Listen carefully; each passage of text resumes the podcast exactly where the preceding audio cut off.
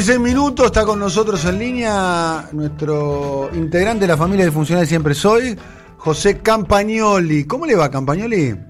¿Qué tal, Dani? Buen día. Bien. ¿Qué novedades tenemos del tema barbijos?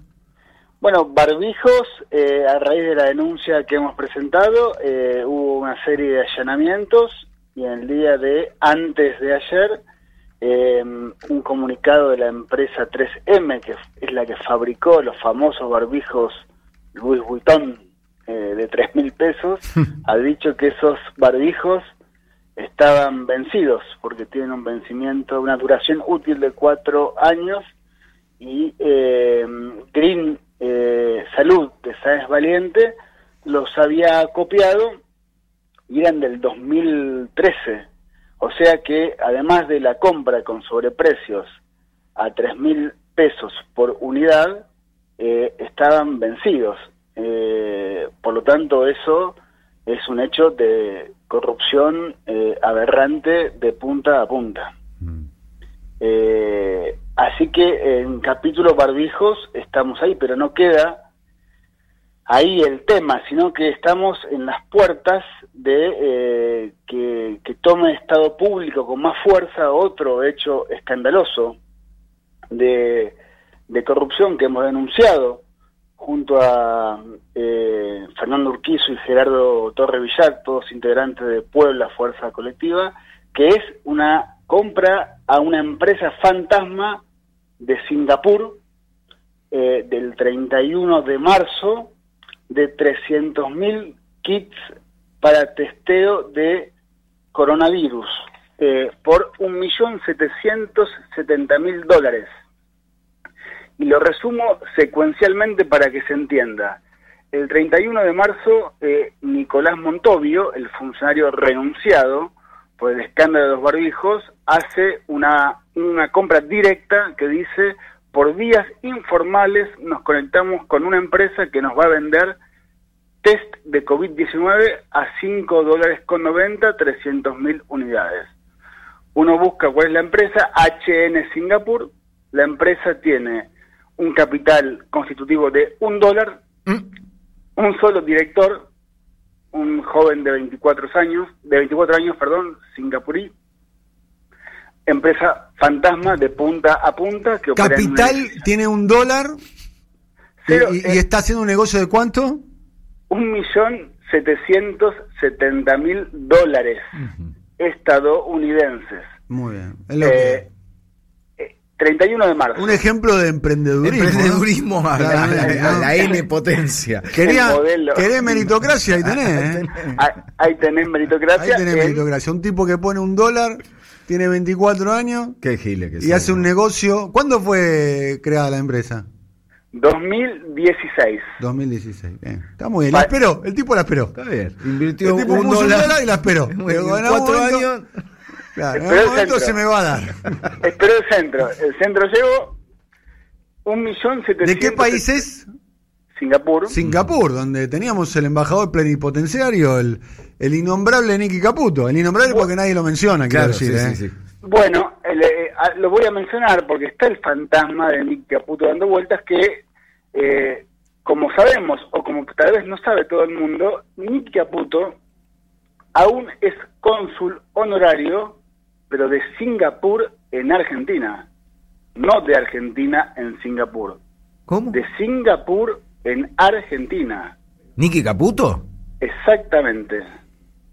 Nicolás Caputo, el amigo del alma del presidente. ¿Y cuándo tomó la ciudadanía singapurí? No, hay, hay una, una ley del Congreso Nacional que permite que eh, extranjeros del país por el cual son representantes, o sea, nativos del país donde están representando a otro país, eh, puedan ejercer como cónsul honorario.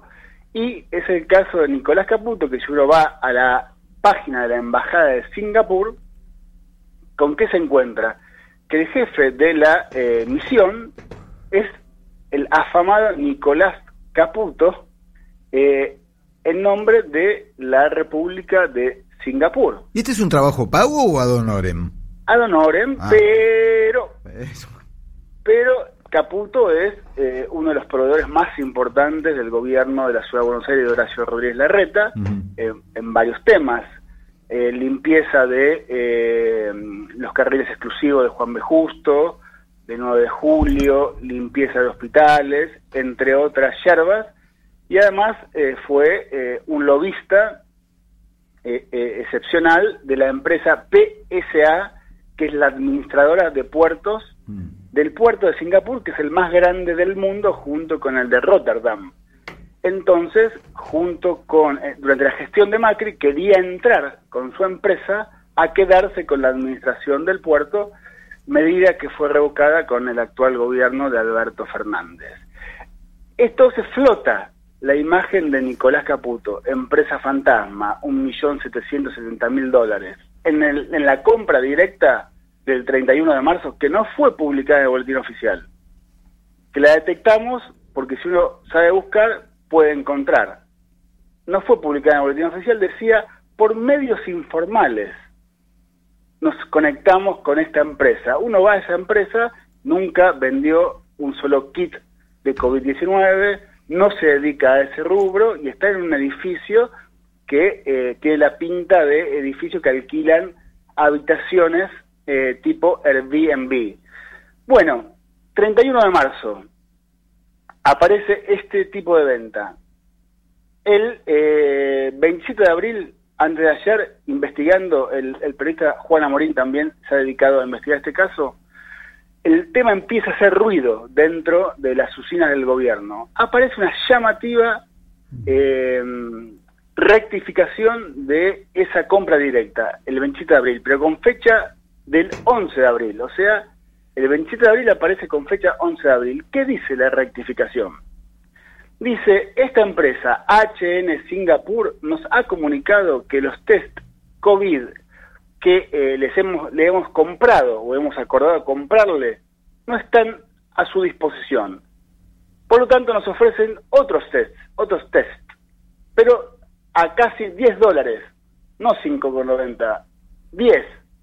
Pero como ya le giramos la plata, le habían girado un millón setecientos setenta mil dólares a esa empresa fantasma sin tener un solo kit en la Argentina. Por lo tanto, le compra, según dice esa resolución, 182 mil kits, no 300 mil que acordaron, sino 182 mil a casi 10 dólares. Una estafa de punta a punta. Tres datos. Empresa fantasma con un solo director, con un capital constitutivo de un dólar, que nunca vendió un solo kit de coronavirus y que le termina comprando a China estos, eh, estos test. Segundo dato, la sombra de Nicky Caputo dando vuelta. Tercer dato, terminan pagándolo al doble de lo acordado. Cuarto dato, nunca el gobierno de la ciudad ni el Estado en general paga por adelantado y menos la suma de casi 2 millones de dólares a una empresa fantasma que nunca había tenido ningún antecedente en el rubro. Entonces creo que estamos frente a un hecho de una gravedad inusitada, muy similar al caso de los barbijos, una compra trucha en medio de la pandemia, eh, y por eso, y a raíz de eso, hemos presentado una denuncia penal, como eh, bien he mencionado, que seguramente recaerá en la Fiscalía eh, número 7 a cargo del fiscal Maximiliano Vence, que llevó los operativos de allanamiento por el caso de los barbijos, y el jefe de gabinete, Felipe Miguel, que como dijimos, su hermano es socio de Sáenz Valiente, el famoso hombre Green de Green Salud, Green Ocean, que vendió los barbijos, acá tiene responsabilidad porque es el jefe político del subsecretario que contrató este, eh, este, estos kits a esta empresa fantasma.